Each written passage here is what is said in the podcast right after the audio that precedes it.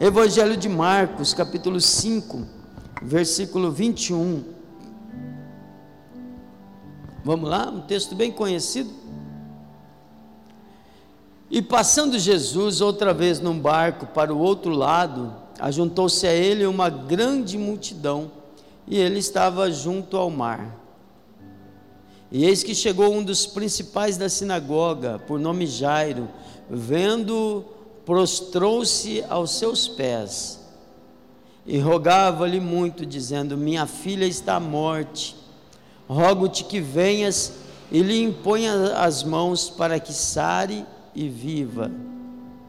E foi com ele, e seguia-o uma grande multidão que o apertava. Amém? Volta no anterior para mim, Marco, fazendo um favor.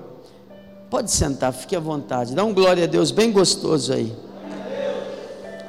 Jesus está pregando, a multidão está perto, a multidão está ensinando. Jesus está, está ensinando, está falando, está ali junto ao mar, pregando, expulsando demônios, orando pelos doentes, fazendo o que ele sempre fez, né? Fazendo o que ele sempre fez, que é curar, libertar, trazer vida, trazer alegria, dar vista aos cegos. E esse mesmo Jesus está aqui. Amém? E ele vai fazer o que ele precisar fazer aqui hoje. Amém? Tens liberdade aqui, Espírito Santo. Mas aí vem esse homem, e o texto diz: um dos principais da sinagoga, um dos príncipes da sinagoga. Outro texto vai dizer que ele era o chefe da sinagoga. Os da sinagoga são justamente os que mais perseguiram a Jesus. São justamente os que crucificaram Jesus, é aquele povo que, por ser muito zeloso, por é, é, é, ser muito preocupado em cumprir, de repente aparece um galileu falando assim: Eu sou o caminho, a verdade e a vida. Eles falam assim: Como assim? Né? Deu um, um nó na cabeça deles, eles não conseguiram entender que era Jesus que ali estava. Então, dentre os da sinagoga estavam todos os religiosos. É por isso, meu querido, que eu tenho dito sempre: religião não é o caminho, não é o caminho. Você ser uma pessoa de princípios religiosos é uma coisa, mas a, a religião não é o que liberta. Os da sinagoga todos são religiosos. Os que crucificaram Jesus, que, que fizeram com que ele fosse julgado pelos romanos, são justamente os sacerdotes. Então a religião não é a resposta para as nossas dores, a religião não é a resposta para os nossos problemas, a resposta é Jesus. Jesus, ele existe antes das religiões, ele existe antes de tudo e está acima de tudo. Ele é o Rei dos Reis e o Senhor dos Senhores. Então Jairo já tinha aquela primeira barreira para vencer, porque ele era um dos principais da sinagoga, a sua filha está à morte. Quando ele diz que a filha está à morte, quer dizer, a filha está quase morrendo. Eu não sei quantos dias essa menina ficou doente. Eu não sei se a doença dela foi repentina, de repente alguma coisa ali aconteceu e pá, bum, e, e ele, ah, vou atrás de Jesus, mas eu imagino que muito dificilmente tenha sido assim.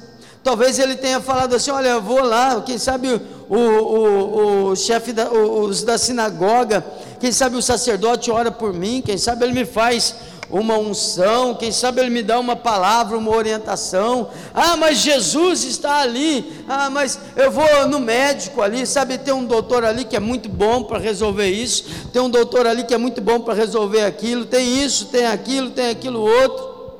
Uma vez eu fui, eu fui chamado para orar numa casa, e quando eu entro para orar para uma pessoa que estava muito deprimida, e quando eu entro, eu falo de Jesus para a pessoa, você não vai me ouvir falando de religião. Se você me ouvir falando de religião, eu estou falando mal.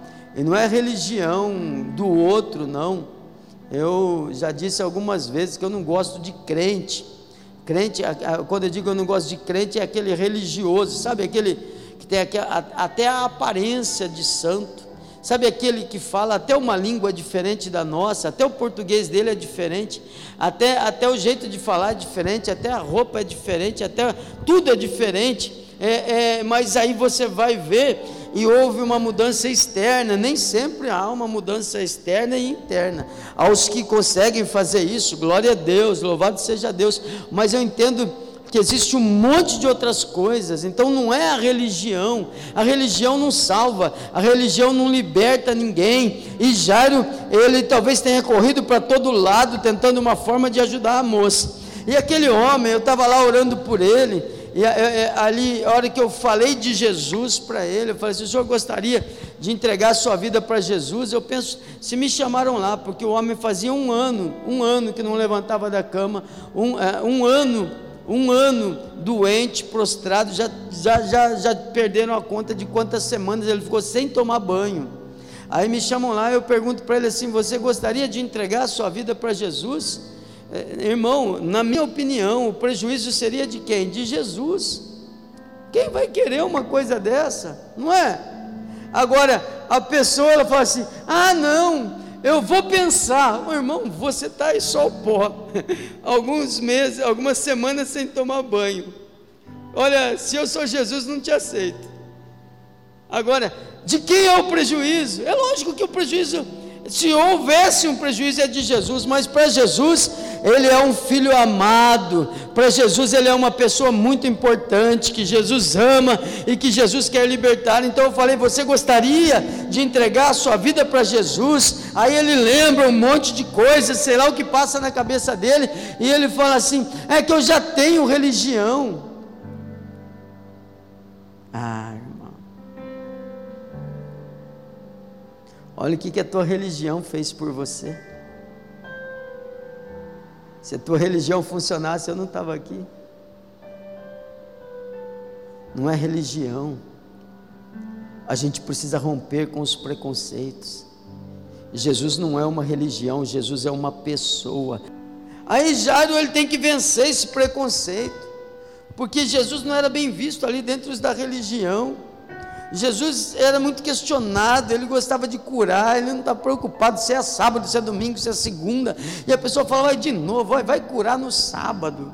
Ah, o outro fala assim para o povo, ó, gente, já viu que Jesus não tinha jeito mesmo. Aí ele fala para o povo assim, ó, ó, por favor, por favor, vocês vêm aqui no sábado para fazer outra coisa. Quando você quer ser curado, venha para ser curado na segunda, na terça, na quarta, na quinta, na sexta, no domingo. Mas no sábado não, essa é a religião.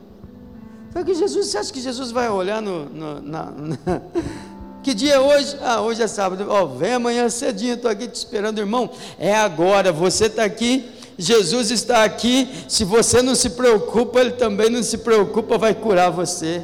Amém? Ah, você está aqui. Jesus está aqui. Se você não, não se apega na sua religião, Ele também não se apega, então Ele vai curar você. Nada importa, o que importa é essa oportunidade que você está tendo, é essa oportunidade que nós temos de estar diante de Jesus. Então Jairo, ele chega, ele tem que vencer aquilo, ele chega, ele se prostra aos pés de Jesus. Quer ver? Volte o 22. Ô Maico, por favor.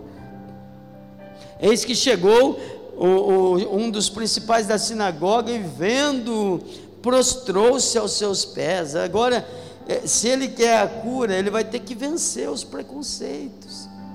Mas o pessoal está olhando. Mas e se alguém vê? Não é, é, é a filha dele. Ninguém pôde ajudar.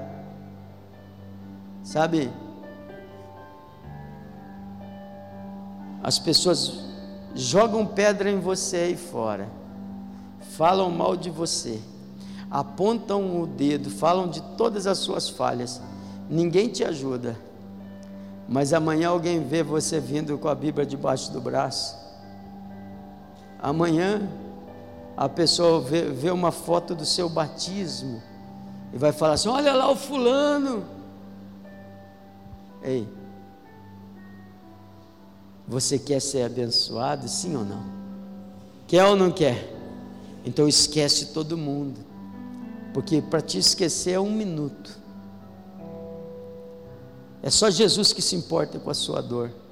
Irmão, nesse mundo que a gente vive hoje, um dos sinais da volta de Jesus é que o amor das pessoas esfriaria. Para ter um que se importa com o outro, ó, é difícil de achar. Difícil de achar. O amor está quase congelado, não é nem esfriando, quase congelado. Mas Jesus se importa com você. Jesus te ama e Jesus quer te ajudar. Mas, pastor, eu estou cheio de demônios, eu estou cheio, pastor, é a minha história, pastor, na minha família tudo dá errado, pastor, é uma geração, vem vindo lá de. Não importa, querido, não importa. Jesus não se importa com isso, Ele é o Rei dos Reis, Ele é o Senhor dos Senhores, mas é desde ontem, pois é, Jesus é o mesmo ontem, hoje e será para sempre, é a tua hora, é a tua hora, não se prenda a nada nem a ninguém. Tudo que você tem que fazer é isso aqui. Chegou um dos principais da sinagoga, por nome Jairo, vendo, prostrou-se aos seus pés. Vai lá, Michael, próximo, por favor. E rogava-lhe, rogava-lhe, qual que é a próxima palavra? E orou uma vez, hã? É uma vez, rogar muito é orar uma vez. Ah, já orei. Hum. Daniel é o moço que foi lançado na fornalha de fogo. Aliás, na, na, na, cova do leão, que foi lançado na fornalha de fogo, são os amigos dele. Daniel foi lançado na cova dos leões, os leões ferozes. E quando Daniel é lançado na cova dos leões, Jesus estava ali com ele, o anjo do Senhor estava ali com ele, Deus estava ali com ele, a presença do Senhor era com ele dentro da cova dos leões. Daniel é abençoado, sim ou não? Daniel é homem de Deus, sim ou não? Aí Daniel está orando, orou, Daniel orava três vezes ao dia. A Bíblia diz, três vezes ao dia parava para orar. Eu estou fazendo isso também, parar para orar. Mas eu não, eu, eu não confio na oração apenas assim, vou te explicar. A oração tem que ser sem cessar, você tem que viver em espírito de oração, você tem que viver ligado com Deus, você tem que viver transmitindo Deus. Mas, pastor, no meu trabalho é muito difícil, muito difícil. É, ó, por exemplo, a Dória é, é enfermeira, é, é difícil, não é? é estressante, tem que correr para lá tem que correr para cá, tem que fazer isso, tem que fazer aquilo. Tem... Agora imagine Jesus atendendo os pacientes no lugar dela. Hã? Imagine você cheio de Jesus no teu local de trabalho, irmão, vai dar tudo certo para você. O Senhor vai te guiar. O Senhor, a palavra do Senhor diz assim: "O Senhor te guiará continuamente e fartará a tua alma". Então a oração tem que ser o tempo todo. Só que três vezes ao dia ele para tudo e vai orar. Aí aquela pausa, opa, agora parei, parei, parei, parei, parei, orar. Parou tudo, vou orar. Daniel orava três vezes ao dia. Daniel é homem de Deus, sim ou não? Daniel orou por 21 dias. No 21 primeiro dia o anjo apareceu. Se ele orava três vezes ao dia, no 21 primeiro dia ele orou quantas vezes, Felipe? Isso, exatamente. É. Quantas vezes ele orou, Gabriel? Hã? Se ele orava. Tre... Tá fazendo conta, tá de brincadeira, gente. Veja isso aqui.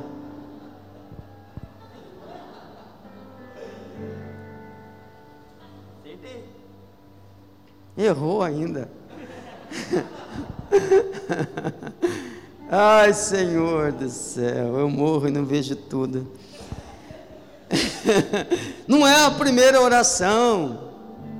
Não é a primeira oração. Jesus ensinou sobre orar sem cessar. Jesus contou uma parábola dizendo que tem que tem que incomodar, tem que incomodar, tem que orar, tem que orar, tem que orar, tem que orar, tem que falar, tem que buscar, tem que buscar, tem que insistir. Aí o anjo aparece para Daniel e fala assim: Daniel, Você é muito desejado. Talvez Daniel já estivesse achando: ah, mas Deus não está me ouvindo. O que será que eu fiz? Por que, que Deus não está me ouvindo? Aí o anjo aparece e fala: Daniel, você é muito querido no céu. Ah, Daniel, como Deus te ama. Desde o primeiro dia que você começou a orar a respeito disso, a tua oração foi ouvida. A oração foi ouvida, mas a resposta não veio, porque às vezes entre a oração e a resposta tem o tempo da prova. É quando Deus está julgando você, é quando Deus está testando você, é quando a sua fé é provada. E a Bíblia diz, e a gente canta também às vezes está difícil, às vezes fica pesado, às vezes dói um pouquinho mais. Essa é a hora de você clamar, essa é a hora de você ficar firme, essa é a hora que você não abre mão, essa é a hora que você não, não solta da mão dEle. O nosso Deus é Deus poderoso, amém? Quando a luta vem é porque Ele quer te dar vitória.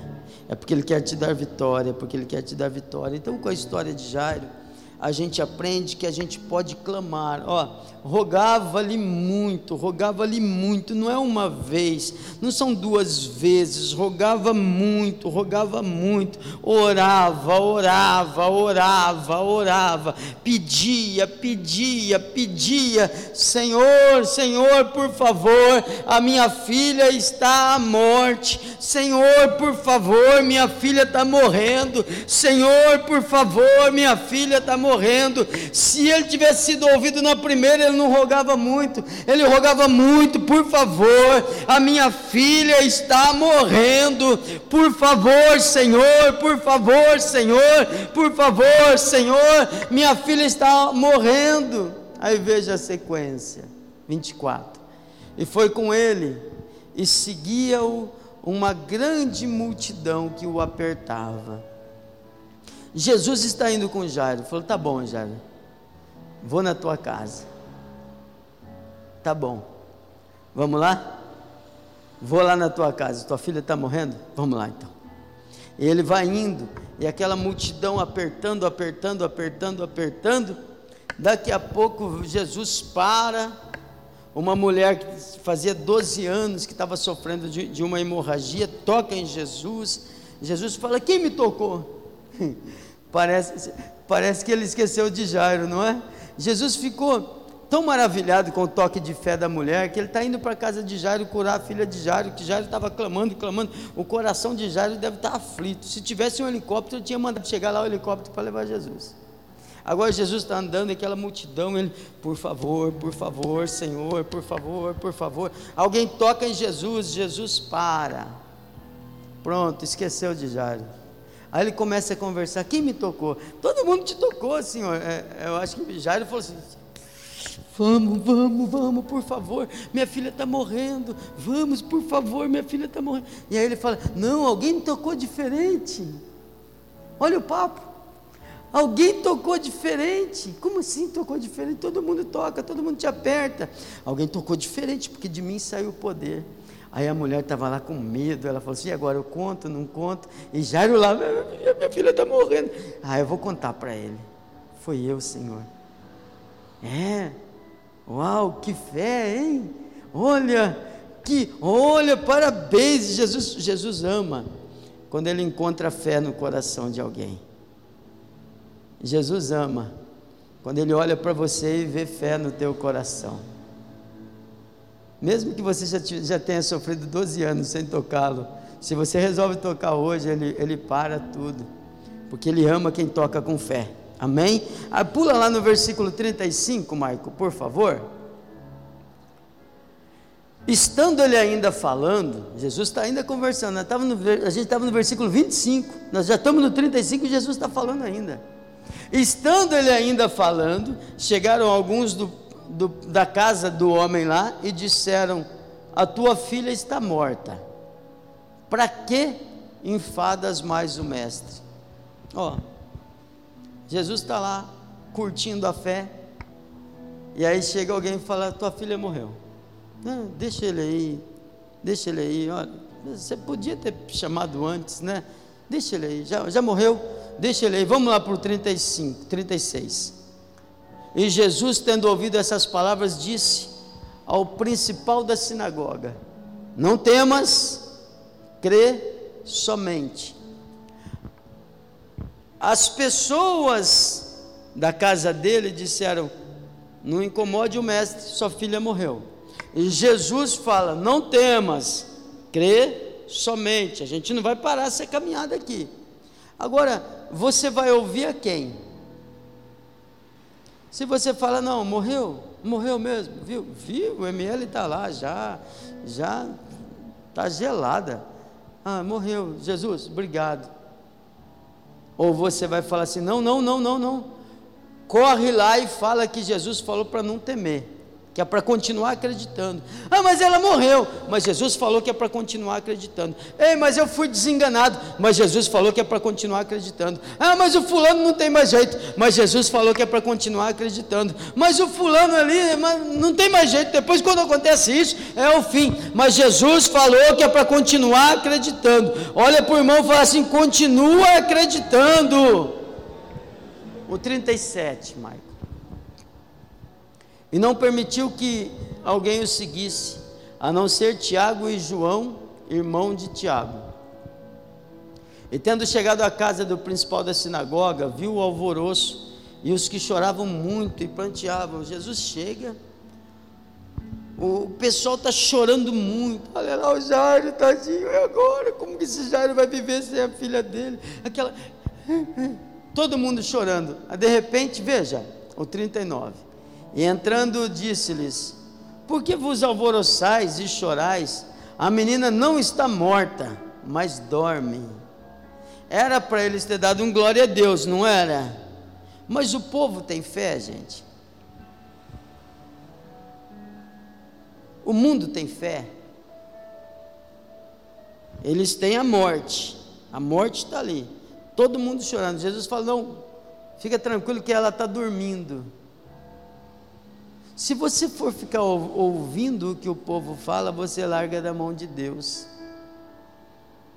Jesus falando, ela está dormindo, ela vai falar, ah, graças a Deus, olha, eu pensei que estava morta, mas se o Senhor falou, então eu vou acreditar, ela está dormindo. Pedro fez isso, Pedro falou assim, trabalhei a noite inteira e hoje o mar não está para peixe, eu, eu entendo de peixe, trabalhei a noite inteira, mas se o Senhor falou, eu vou.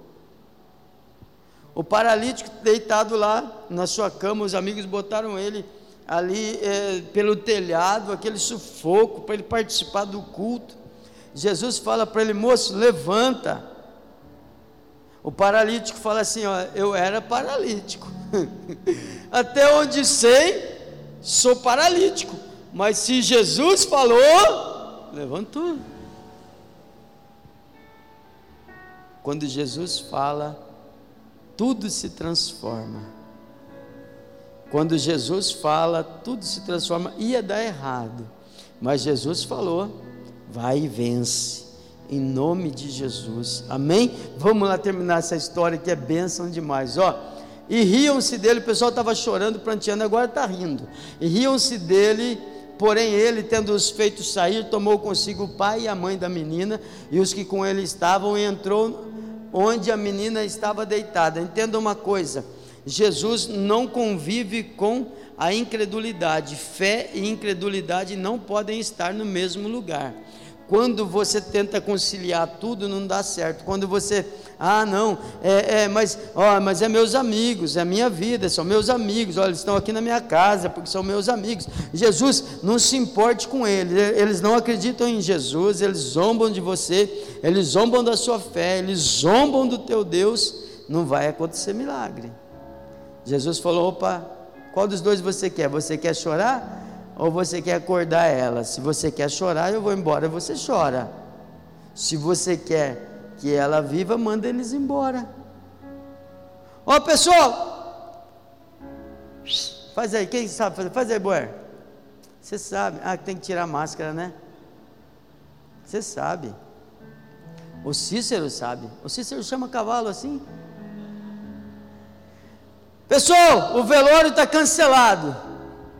Espera lá fora. Como assim? espera lá fora, espera lá fora, todo mundo vai para fora, vamos, vamos, vamos, vamos, vamos, vamos, vamos. A incredulidade tem que sair, o mal tem que sair, tem que tirar da tua vida, tem que tirar da tua casa. Vamos, vamos, vamos, vamos. Jesus está aqui, Jesus entrou na minha casa, Jesus entrou na minha vida, Jesus entrou no, no, no meu problema, Jesus está diante da morte. Vamos, vamos, tem que sair, tem que sair, tem que sair. O demônio tem que sair, a doença tem que sair, o mal tem que sair, em nome do Senhor Jesus. E aí ele entrou onde a menina estava e tomando a menina pela mão disse: Talita cume. Traduzido é: Menina, a ti te digo, levanta-te. A menina está morta. Mas Pedro ouviu a voz de Jesus, o mar ouviu a voz de Jesus, o paralítico ouviu a voz de Jesus, o, o cego ouviu a voz de Jesus, Jairo ouviu a voz de Jesus, e agora a menina morta ouve também, porque só termina quando ele fala que acabou. Amém? O teu Deus é Deus poderoso, querido. Não deixa ninguém decretar o fim. Não deixa ninguém botar ponto final onde Deus não estabeleceu o fim, querido. De repente está doendo demais, está sofrendo demais, mas Jesus chegou e é a hora do mal sair. Jesus disse: Menina, levanta-te. Não perguntou nem o nome da menina. Como que é o nome? Ah, pastor, o nome dela é Talita. Não, Talita ali é a tradução. Ó, a menina, a ti te digo, levanta-te. E o 41, Maico? E logo a menina se levantou e andava, pois já tinha 12 anos, e assombraram-se com grande espanto. A menina levantou assim, se eles se assombraram, imagine a menina. Agora ela, levantou, ela estava morta, sei lá que visão que ela teve, o que, que aconteceu. Ela estava morta, agora ela levanta assim. E eu sei o que é ter uma menina agitada em casa. A Gabi ela conversa com você assim, ó. Então, pai, é, é, aí eu vi lá tem que fazer assim, ó, porque se você apertar esse botão aqui, vai dar certo, porque é porque tem que fazer assim, ó. Eu falei para avó, eu falei para avó, eu falei para mãe, posso posso deixar o dá para deixar o Max dormir aqui em casa hoje? Dá, eu posso ficar aqui na chácara hoje? Ô pai, eu ela é desse jeito. Agora imagina a menina que estava morta. Ó, a menina levantou e começou a andar. Que nem uma doida, andando para todo lado. Eu achei que eu não ia andar mais, achei que. Hã? Porque Jesus chegou. Amém? Veja lá o final, o próximo, Maico. E mandou-lhes expressamente que a ninguém soubesse. E disse-lhe que lhe dessem de comer. Acho que a menina estava falando demais. E Jesus falou: dá alguma coisa para essa menina fechar essa matraca, né? sei lá se morto tem fome. A menina acordou andando. Jesus falou: põe um doce aí, deu um doce lá. A menina sentou para comer. Irmão, Jesus vai fazer milagre na tua vida, é agora, é agora, é agora. O que tem que fazer é você decidir a quem você vai ouvir. O que precisa acontecer é você falar assim: Senhor, é verdade, eu tenho ouvido outras vozes de gente que está afim de chorar no meu velório, mas não vai ter velório. Eu tenho dado ouvidos a gente que me dá má notícia e chega uma notícia, eu fico triste, eu fico abalado, e dizem que não tem mais jeito, mas eu agora entendi que até o morto obedece, o mar obedece, o peixe obedece, Pedro obedece, o paralítico obedece, Jairo obedece, o morto obedece, eu vou obedecer também. Se o Senhor está falando, então vai acontecer.